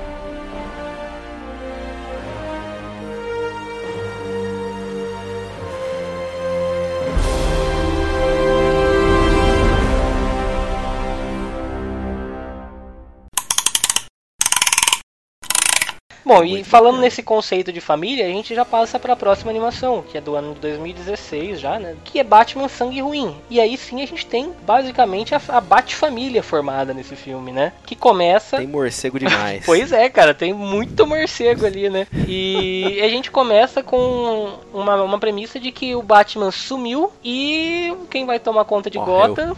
O Batman morreu. E aí você tem a introdução Morreu. da, da Batwoman, que eu achei bem legal, cara, a Batwoman. Eu até então, eu, eu não conhecia a Batwoman, só a Batgirl ali. E você tem o Dick Grayson assumindo o manto do Batman, cara. Isso que é foda, né? Porque aí você vê uma outra dinâmica Batman e Robin do caralho ali, que é o Dick Grayson e o, e o Damian, cara. Foi demais, eu achei sensacional os dois, mano. Curti demais. E os dois são muito bacanas ali em cena. Eles é, é muito engraçado quando entra os dois juntos. Os dois no carro, cara, Mas- se dirigindo, eu achei muito legal. Mas eu acho que o que tem aí também de questionamento é o fato de que o Dick Grayson vira asa noturna pra se afastar do Batman e acaba vestindo o manto do É, Batman. Verdade. Cara, Verdade. Isso é- ele fica se remoendo por isso, né? Ele tá fazendo, ele faz isso pelo bem maior, que é o bem de Gotham, mas ao mesmo tempo ele não quer fazer isso, né? Ele não- Uhum. não é uma coisa que dá prazer pra ele. Além deles, ainda tem o Batwing, né? Que é, um, Sim. que é um novo herói aí que introduziram. Filho do Lucius, né? Do Lucius. Eu não Exatamente, conhecia, é não Luke conhecia, foi uma surpresa pra mim, cara, de, de conhecer ele. Eu não tinha lido nada ainda, né, sobre... Se eu não me engano, ele aparece, o, o Batwing aparece na, no Batman Incorporated, né, que é quando o Batman Exatamente. resolve, né, criar toda a Corporação Uhum. Batman. A Corporação Batman. E ele. Eu não conhecia e eu vi e eu achei legal, cara. Eu achei legal porque ele é quase que um Batman misturado com Homem de Ferro ali, né? Cheio de recursos tecnológicos e tal, que é desenvolvido pelo próprio Lucius Fox. Ele é um Batman do futuro com bom conceito, digamos Exato, assim. verdade, cara. É, é isso mesmo. É isso mesmo. Verdade. Cara, mas se a gente for pensar, né, ele é, ele é baseado, é uma parte muito baseada naquela, né, como o Sandro falou no, no, no Batman Inc, né, que é o Batman Incorporated, que é quando o Bruce Wayne tem a ideia de criar uma corporação Batman, que por si só já é uma ideia muito legal. O Bruce Wayne é um empresário, faz sentido um empresário expandir a empresa dele. Então a ideia não é, não é fato. Mas deixa eu te fazer uma pergunta. pega deixa, deixa eu te fazer uma espalhar. pergunta. Quantos Majors Sim. o Bruce Wayne tem no currículo dele? Quantos eu acho Majors? que- Eu só vou dizer uma coisa, eu acho que é mais do que a garota de um tal de Vale aí, só isso só. Eu só queria Fica fazer aí a alfinetada. Só, só fica aí a alfinetada. Bruce Beleza. Wayne tem vários majors no currículo. Então volta lá, volta pro Bruce Wayne. Não, mas é, e, e o legal é que durante esse todo, todo esse arco aí de histórias onde o Batman ele tá desaparecido, você vê esse grupo de novos heróis enfrentando vários vilões. Por exemplo, o Chapeleiro Louco, que eu acho muito legal, é, essa brincadeira que ele tem com Alice no País das Maravilhas. Também tem Mariposa Assassina. O Máscara Negra, né, que também apareceu, ele tem a origem da, da máscara grudada na cara ali, né, que o Damian acaba por queimar e faz com que a máscara grude, né, na cara e ele não consiga mais tirar, que é uma coisa que a gente vê inclusive no jogo, né, do Batman Origins lá que também mostra o Máscara Negra. E você tem, é, você descobre quem era a quem é que estava orquestrando toda o todo esse plano ali por trás, que é quem, Márcio? Que era quem? O Márcio sabe quem é. É a Marilyn Cotillard. Mas ela não morreu? Ainda não. Não, é, vamos mandar outro ângulo dela aí pra vocês. Mas não, mas enfim, você, a gente descobre nessa animação que a, a Talia Al Ghul, ela tava manipulando o ela, ela acabou, né, sequestrando o Batman, começa a fazer uma lavagem cerebral nele pra dominar Gotham ali, e ela quer o Batman junto dela pra, pra poder tomar o lugar do Ra's al Ghul, né? Eu, eu aparentemente eu tinha ficado com a impressão de que ela, ela virou bozinha, né? Ela tava bozinha lá no, no, no filho do Batman, quando, bozinha entre aspas, né? Porque ela chega lá e só larga o pacote pro, pro, pro Batman e sai fora. E, mas aí ela, ela reaparece e você descobre que, cara, que filha da puta, né? Tipo, ela, ela, tá, ela tá lá, ela fez uma lavagem cerebral no Batman. Existe um clone do próprio filho, que era geneticamente modificado ali, então ele já era adulto. E. Só que ele tinha mente de criança e ele tem todo aquele lance de, de querer as memórias, né, do, do Damian Wayne ali, pra poder é, se sentir completo, né? Ter, sentir o amor da mãe e tal. E a, e a filha da puta vai lá. É, ele fala que ele quer ter uma alma. E a filha da puta vai lá e simplesmente mata o próprio filho, filho, né? O clone do próprio filho, né? Como é que não deixa de ser filho dela? E aí ela. e aí, cara, ela, ela tava muito filha da puta ali, né? Nesse- nessa animação ela foi muito cachorra. A Talia, ela é assim, né? Ela é realmente essa vilã é, que você tenta amar porque. Acho que pelo fato de que ela sempre é retratada muito bonita, igual o Sandro falou. Pode e- falar que é e gostosa. ser, tipo, Pode o, falar que é gostosa. o par perfeito. É, o, o par perfeito do Batman e tal. Mas ela não tem escrúpulo, escrúpulo nenhum, cara. Ela é realmente é uma. Ela é uma vilã, né? Ela não é uma pessoa boa. Ela é filha do Ra's al Ghul, né? Uhum. Isso já diz muito. Pois é.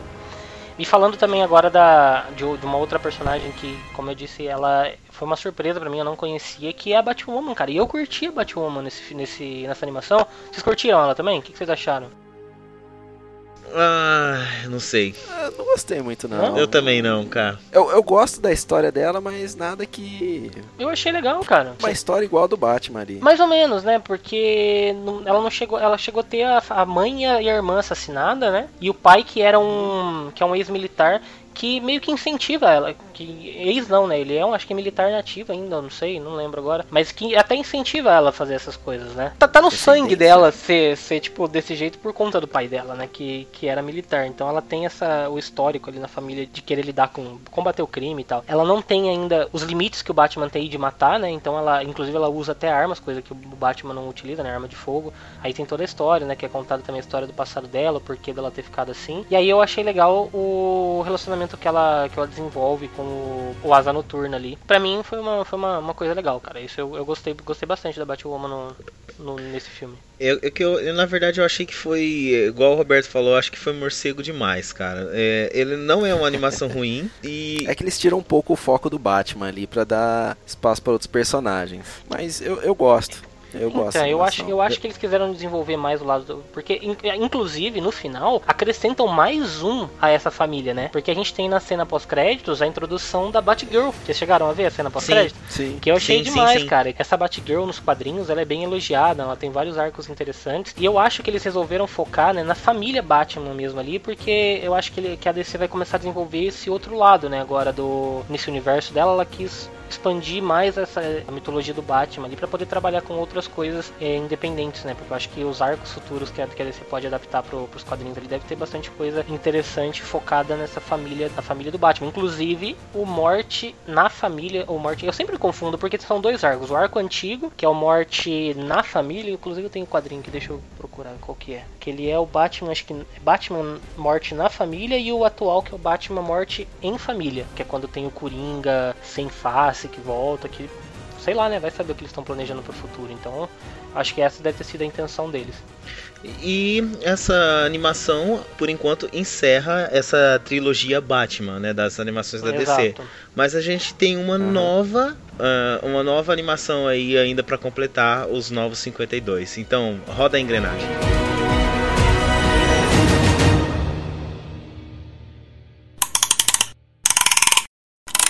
Em 2016, a gente ainda tem mais um filme da Liga da Justiça, que são a Liga da Justiça versus os Jovens Titãs. Aí uma nova equipe sendo apresentada pela DC, que são os queridos Jovens Titãs. Vocês conheciam eles? Eu conhecia. é, eu- o Sandro, eu lembro que quando a gente falou até pra Exato, ele, ele é. falou: Ah, eu não gosto. Isso que eu ia comentar. Gosta. Então, cara. É não, ruim. Não, assim, eu nem falei, acho que era É que era ruim. ruim. mas é porque você, você até tinha Eu não colocado. gosto. Quem, é, a- na minha Eu cabeça. gosto, é Cala a ruim. boca, caralho. Deixa eu, Eu falar. pô. De criança. Ai, cale-se, cale-se, cale-se, você me deixa. Eu Vai lembro lá, que velho, você, até, você até falou que. Porque a primeira coisa que vinha na minha cabeça quando eu falava de Jovens Titãs era aquela animação bem cartunesca lá da. Cartunesca da Cartoon. Do cartão? é, Titãs. que por isso que eu tinha essa eu tinha essa visão dos Jovens Titãs e porra cara quando eu assisti essa animação eu fui surpreendido assim e positivamente porque eu curti demais os Jovens Titãs cara achei muito bom achei animal Todos eles, inclusive. sim né? inclusive o Não tem um ali que você não gosta. é, então, se eu fosse escolher um que eu menos gosto dos Jovens Titãs, eu acho que seria o Cyborg, porque eu prefiro ele na Liga, entendeu? Eu acho que ele, por mais que ele Ah, seja mas legal ali nos Jovens é, Titãs, mas eu prefiro bem, ele né? na Liga, mas eu, que nem eu tô te falando, não que eu não gosto do personagem. Eu, eu particularmente gosto muito da Ravena, cara. Sempre gostei dela. Eu e, também. e por sinal, a gente tava falando dessas animações serem pesadas. Cara, essa, essa animação fala de satanismo, cara. Pois é. Então, velho, Porra, os caras não medem. Não, é, é, eu fiquei até chocado na hora, porque eu não, tipo, não tava tão preparado pra isso, né? Assim, começou, falei, caramba, meu. E outro personagem que eu gosto muito da dos Jovens Titãs é o Mutano, que é um personagem pra quem não conhece, ele tem poderes e ele se transforma em vários animais. Na verdade, não em vários, ele se transforma em todos os animais da natureza, né? Ele tem esse poder. É muito legal a, toda essa dinâmica entre eles, né? A Estelar como líder né, do grupo e ela sendo uma pessoa que tá foragida do planeta dela. É muito legal. E aí a gente tem nessa animação a chegada do Damian, o encapetado, a a chegada dele ao grupo dos Jovens Titãs. Porque o. Por quê? Então, a sinopse do filme conta que o Damian faz uma cagadinha lá numa missão da Liga e o Batman chega nele. Justo de quem? Então. Ele- o Batman chega nele e fala assim, ô, ô, moleque, chega aí, vamos, vamos aqui que eu vou te levar num lugarzinho ali, quase que coloca o moleque de castigo e manda ele pros Jovens Titãs. O pior é que não é ele, é o Asa Noturna, velho. É pra verdade, ele. quem tem que levar é o Asa Noturna ainda, cara. E aí ele vai todo, Ai, todo empurrado, né, pro, no caminho até, até o, É. o quartel-general lá da, da Liga do- dos Jovens Titãs, aliás. Primeiro ele, ele não... ele não quer. Ele tá puto, ele chega ali tretando com todo mundo, sai na mão com o Besouro Azul e, ó, vou abrir até um parênteses aí, cara, Besouro Azul, um personagem que eu mal ouvi falar e achei muito foda nessa animação, cara. Besouro Azul, eu achei, tipo, os poderes do, do cara, do jeito que é feito. É um cara tem um besouro, um alien, né, que fica preso a ele ali, eu achei bem foda. É mais legal que o Besouro Azul. com certeza, né? Nossa, prêmio pra ser nossa pro Robertão hoje. Inclusive, uma coisa, uma curiosidade legal, eu peguei uma HQ na última Comic Con Experience no ano passado com o desenhista da do Besouro Azul, de uma das edições do Besouro Azul, lá em mãos. Eu peguei da mão do cara. E você vê o Robin chegando lá, não se encaixando né, no grupo, mas meio, meio que sendo obrigado a, a conviver, né? Entre dentro desse grupo de super-heróis. E aí você vê certas situações dele que eu achei muito foda. Primeiro, quando ele invade o quarto da, da Estelar e tá lá é, mexendo no computador dela e perguntando se ela não conhecia, se ela conhecia todo mundo que tava ali. Como que ela nunca foi atrás. Tipo, puta moleque petulante, chega lá mexendo nas coisas de todo mundo. Mas ele tava com a razão, né? Porque ele acaba tendo que. Ele quer conhecer quem tá trabalhando ali, coisa que eles não tinham, né, muito do histórico. Que depois, ao decorrer da animação, você vai vendo que tinha mais coisa, principalmente sobre a Ravena, né? Que ninguém sabia, que é onde acaba surgindo aí o grande vilão da história. É que ele vê todo mundo ali como inimigo, né? Então ele não aceita o, os outros Sim. membros ali como, como parceiros, então ele quer investigar todo mundo antes que dê uhum. alguma merda ali. Mas a ideia de Liga da Justiça, né, versus Jovens Titãs, né, e a Liga da Justiça sendo controlada aí por um demônio aí, por isso que eles têm esse, é, esse lado vilanesco, é muito legal porque coloca de frente esses personagens e você tem uma cena que já vale por todas ali, que já vale pro, pro filme inteiro praticamente, na minha opinião. Que é quando o pessoal começa a falar, e como é que a gente vai enfrentar o Superman? Como é que a gente vai enfrentar o Superman? e aí e o Robin fala, é, eu sei como fazer. Como, eu sei como derrotar ele. Os caras, ah, não, ele tá brincando. E aí ele só vira é. e não fala nada. O Mutano, né? Eu não acredito, ele sabe. É o Mutano que vira pra ele nessa é muito foda. O Mutano faz uma cara, tipo, não, mas como é que a gente vai derrotar o Superman? Não sei o que. Ele é, mas eu sei, eu sei. Você sabe como é que derrota o Superman? Ele não falou nada. É, ele não vai ser um problema, né? Tipo, foda, Superman, né? foda, é. foda. É muito legal isso daí mesmo. É, e assim, além acho que dessa, dessa dinâmica que começa a ter entre eles, eu, uma observação é que, apesar do tema ser extremamente. Extremamente não, apesar de ter um tema um pouco mais pesado, a animação em si, eu acho que também para Mesmo que o Sandro tenha falado aí que, que lembrava do cartoon, né, da Network e tal, uhum. mesmo assim eu acho que a animação do Liga da Justiça versus Jovens Titãs, ele tem um apelo um pouco mais cartunesco mesmo, sim, mais é. voltado para Cartoon Você Network. Né? Eu acho, eu acho que sim. Ah, eu achei tão boa quanto os demais filmes da Liga. Não, ele é bom. Não, é bom. Ele é tão bom quanto. Eu, eu acho ele. Não, eu falo na animação mesmo. Sim. É, não, mas eu acho que é, ele é, é que ele tem, uma, ele tem uma pegada mais infantil. Eu acho que até por conta disso, que nem eu falei para vocês. Eu, eu lembro, quando você fala de Jovens Titãs, a primeira coisa que vinha, que vinha na minha cabeça era aquela equipe ali do, do cartoon mesmo, né? Aquele desenho do cartoon e tal. Então eu acho que por conta disso, de, até para atrair esse público mais jovem ali, né? Que, que gostava dessa, dessa animação, ela tem um ar mais leve, digamos assim, apesar de ter um background, né, como a gente falou aí, que trata de, de assuntos como satanismo, né, que pra, só para explicar melhor aí para quem tá escutando, o que, o que a gente, quando a gente fala de satanismo é porque a, a Ravena, ela é filha do, do capeta também, do né? Trigon. Do capiroto. Eu acho que é por é, isso que ela é, irmã do, ela é irmã do, do Demian, né? Filha do capeta aí também, ó.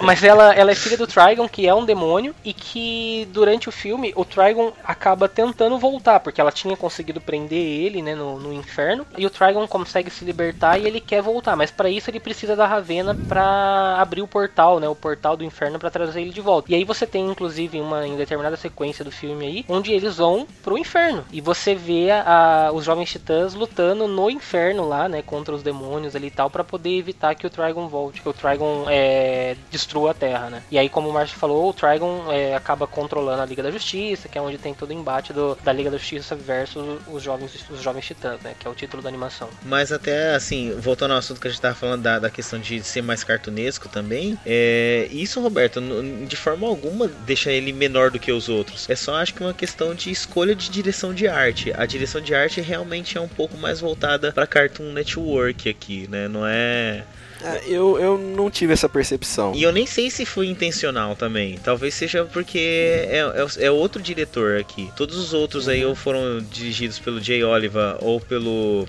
pelo Spalding, esse em específico, ele é dirigido por um outro diretor, que é o Sam Liu. Pode ser isso também, pode ser alguma pode. a direção de arte que seja diferente realmente. Não sei se foi proposital ou não, mas ele realmente tem essa pegada um pouco mais diferente dos outros. Tem algumas cenas mais coloridas, eu acho, né? Acho que é isso que dá esse ar mais cartunesco. Você tem, por exemplo, a cena do, do, do parque de diversões, onde o Damien tá, tá competindo com, contra o Mutano no, no na, na máquina de dança lá, né? Tipo, porra, que, que animal, cara. Porque o Damian, tipo, o Damian lá, ele não, ele não sabia nada, e aí ele chega lá, ele aprende na hora e acaba indo de igual para igual com o Mutano, ainda vence o Mutano, né, na disputa ali, foda, cara. Isso foi legal. Com direito à trilha sonora, tipo Simple Plan ainda, por sinal, né? Verdade, Sabe? Tipo, aparece é. aquela.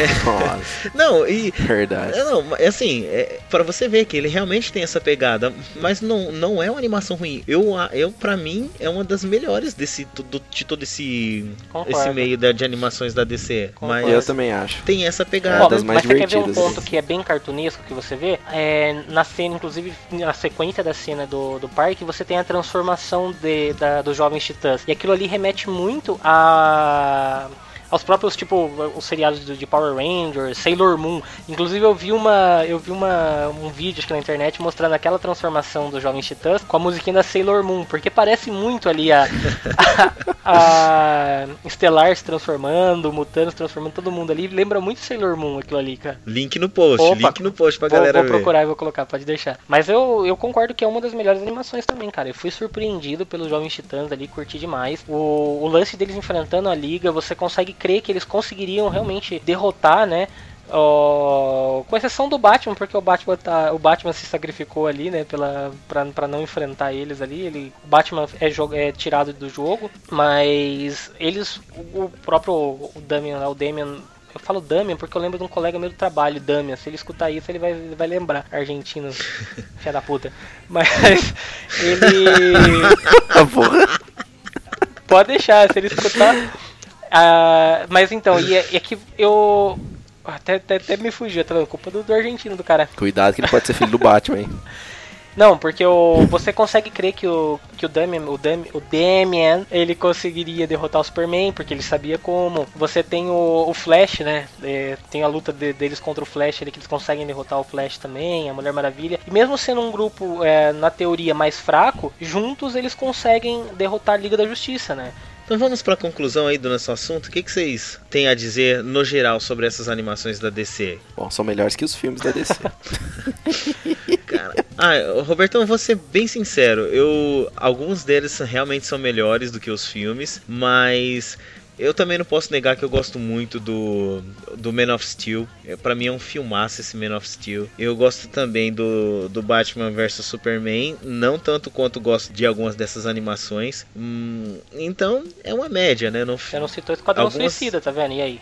Não, é porque Esquadrão Suicida a gente tem que comparar com outra animação que não vai Ah. entrar nesse meio aqui. Você concorda? Concordo, que é tudo, é, é uma- é a animação que o, que o Esquadrão Suicida. É o que Esquadrão Suicida deveria mais. ter sido, né? Pessoal, Esquadrão Suicida deveria ter sido Batman Assalto ao Arkham. se vocês Concorda, não assistiram, Sandro? concordo plenamente, cara. Você tá certíssimo, porque se vocês no não mínimo, assistiram. né? Que é muito é foda, bom. é foda. Assistam, assistam Batman É Assalto ao Arkham, que é baseado no, na, na série de, dos jogos, né? Do Arkham, do, Uhum. É uma continuação, né? Um Eu não sei intermédio se ali, ela né? chega a ser uma continuação nem nada. Eu acho que é uma história mesmo só baseada. Porque eu tentei encaixar ela na cronologia da, da série de jogos, mas eu não, não consegui. Porque tem alguns fatos que acontecem ali que eu acho que não, não se encaixam muito bem. A não ser que ela seja bem antes, até mesmo antes que o Arkham Origins ali. Mas enfim, não é o caso. A gente grava um cast falando dessa animação porque ela é foda. Eu acho que merece um cast. E, mas Só- é tudo que Esquadrão Suicida devia ter sido e não foi, realmente. Concordo plenamente Posso fazer só uma observação? Pode. No, no IMDB, de, de todos esses filmes que a gente falou aí, o que tem a melhor nota é Batman Assalto ao Arkham, Aí. pra você ter uma ideia. Tá vendo? Mas, é, realmente, então, é, eu não tô falando do Esquadrão, não vou falar do Esquadrão Suicida, porém, se a gente for pensar aí, realmente, eu- olha, eu gosto muito do Homem de Aço, acho o filme Homem de Aço muito legal, gosto do Batman vs Superman, apesar de não achar um filme estratosfericamente fantástico, é, eu acho que cada um tem seu peso, porém, as animações, elas sabem tratar muito melhor dos nossos heróis queridos. Isso é fato. Eu acho que elas, as animações, elas entendem mais os heróis. Como elas, como, como a DC criou e como a DC quer que o público veja seus heróis, entendeu? Então eu acho que ela tem, ela dá um tratamento melhor nisso. É, eu, eu- o que eu acho é que essas animações da DC, ela é, é a DC fazendo uma coisa sem medo. Digamos que assim, no- essas animações ela sabe que o público que vai consumir é aquele público específico, que é o público de quadrinhos, tal como a gente também citou lá atrás, que ela é, ela é fiel aos quadrinhos, ela adapta muito bem aquela essência que você do que você lê, ela consegue transpor pra tela. Já no, já no cinema, ela fica a, dá a impressão que a DC tem medo de fazer certas coisas porque vai atingir um público maior. Pelo menos é, é o que eu entendo, né? Que pra, o que parece pra mim é isso, que a DC fica com o pé atrás de fazer essa coisa que ela faz tipo mais colorida ou até mesmo mais pesada como ela trata em alguns em algumas das animações. Parece que ela fica com medo, porque na minha opinião, se a DC tivesse feito metade do que ela fez com as suas animações, ela tivesse conseguido levar pro cinema, cara, ela já tava assim, você poderia considerar pau a pau com o universo cinematográfico da Marvel, mesmo a Marvel tendo essa caralhada de filmes que eles têm aí, entendeu? A DC, com poucos filmes, ela conseguiria fazer, porque você vê, a gente falou de muita animação aqui, a gente deve ter falado no mínimo de seis ou sete animações, mais ou menos, mas a DC conseguiria, em poucos filmes, trazer todo esse universo para a tela do cinema.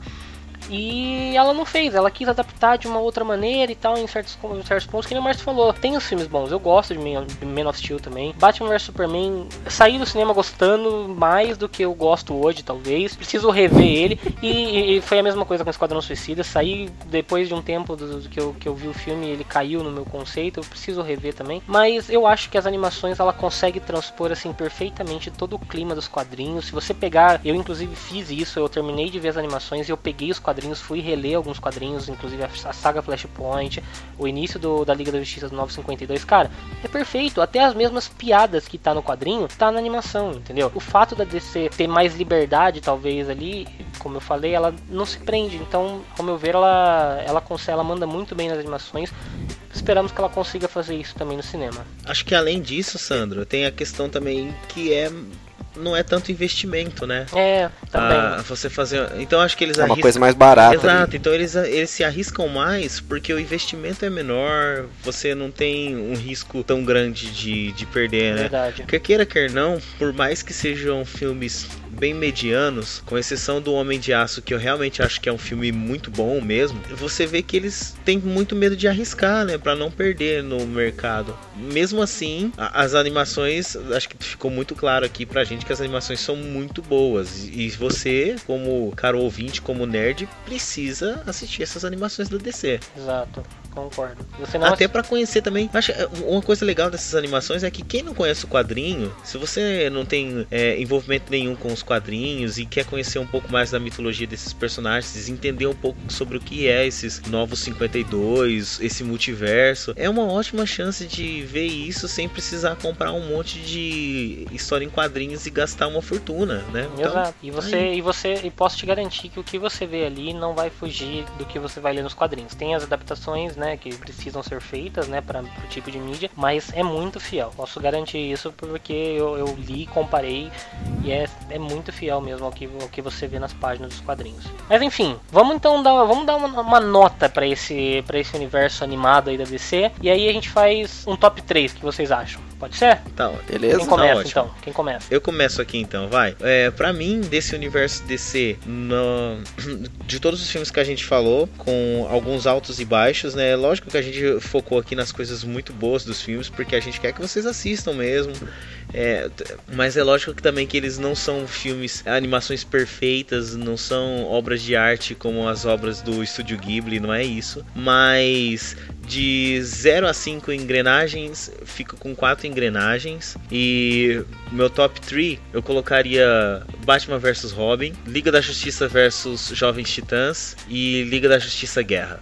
E você, Robertão? Eu concordo com o Márcio, só que eu vou dar cinco engrenagens, porque eu me diverti muito. Pra mim foi uma grata surpresa. Assim, da DC depois de da Liga da Justiça, que eu adorava que passava no SBT.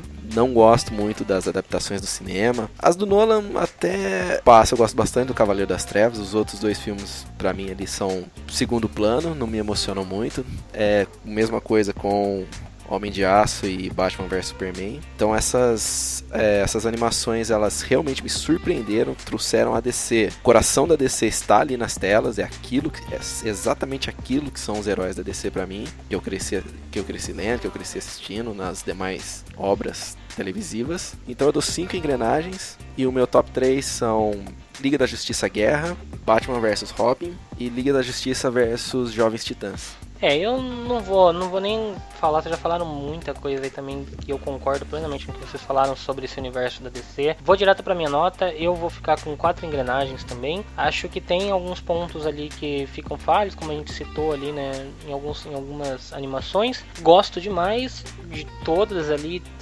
como você disse também, Roberto, me diverti pra caramba, me deu vontade, cara, cada animação que eu, que eu acabava de ver, me dava vontade de ir atrás, ver a, os autores que escreveram as histórias em que foram baseadas, né? A gente vê ali que tem muita coisa que é do Grant Morrison e tal. Então, é, são histórias já muito boas, né, que foram adaptadas para tela, mas não tira o mérito de, do trabalho que eles fizeram. E para mim, o meu top 3 fica com, eu acho que em primeiro lugar Liga da Justiça vs Jovens Titãs. Olha aí, né, Jovens Titãs que eu nem conhecia direito. Eu acho que depois um, em segundo lugar eu colocaria O Filho do Batman, que eu curti demais.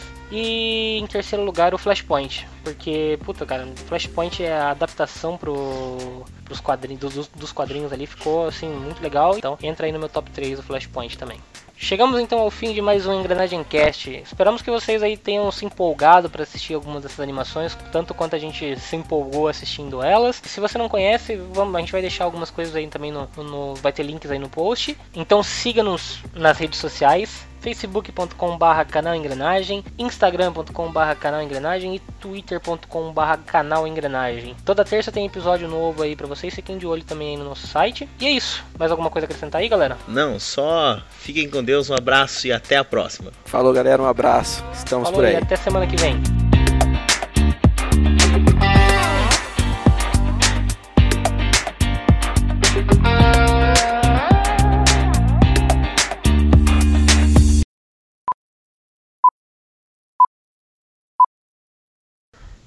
Alguém caiu. Ixi, eu acho que o Sandro caiu. Louco, mano. Eu caí. Tá bom, continua gravando, continua gravando. Tá, tá gravando aqui. É, fala pra ele, quero aí que eu vou chamar ele aí. Que assim, não corta não. Não, não corta não, não pode cortar não, vou chamar ele. Pera aí, eu vou ligar pra ele no celular aqui, né? Vou falar pra ele não, não, não cortar não, mano. Se ele der um pause lá, nós estamos Mano, não pausa sua gravação não, continua gravando. Não, tá gravando. Não, não, não sei, o Sandro que eu tô mandando aqui no áudio Ah, pra tá. ele. Gravando aqui. Mas sabe o que aconteceu? Hã? A porra do Skype fechou pra atualizar. Hã? Puta raiva, velho. O negócio começou a atualizar do nada aqui e fechou tudo. Tô, tô tentando voltar, peraí. Eu já fico, já fico vendo aqui no meio do, do coisa. Sabe o que, que é, Aline? Por que, que a gente tá colocando isso aqui? Eu mandei, o Santo tava bravinho hoje. A gente não sabe por que, que ele tava bravinho. Aí eu mandei pra ver se ele ficava melhorzinho. É, Não é verdade, Roberto? Agora que eu já tava mais animado. É, tá nervosinho, pô. Tava nervosinho, tava. É, eu tive dia mal, eu tive dia mal. Aqui eu falei, ó, boobs. Fusão do caralho. Boobs. Skype. Boobs. Da puta. Brr. Brr. Lazarento. Tá tudo gravando. Vocês vão escutar nesse áudio aí eu xingando pra caralho. Vou xingar muito no Twitter. Mano,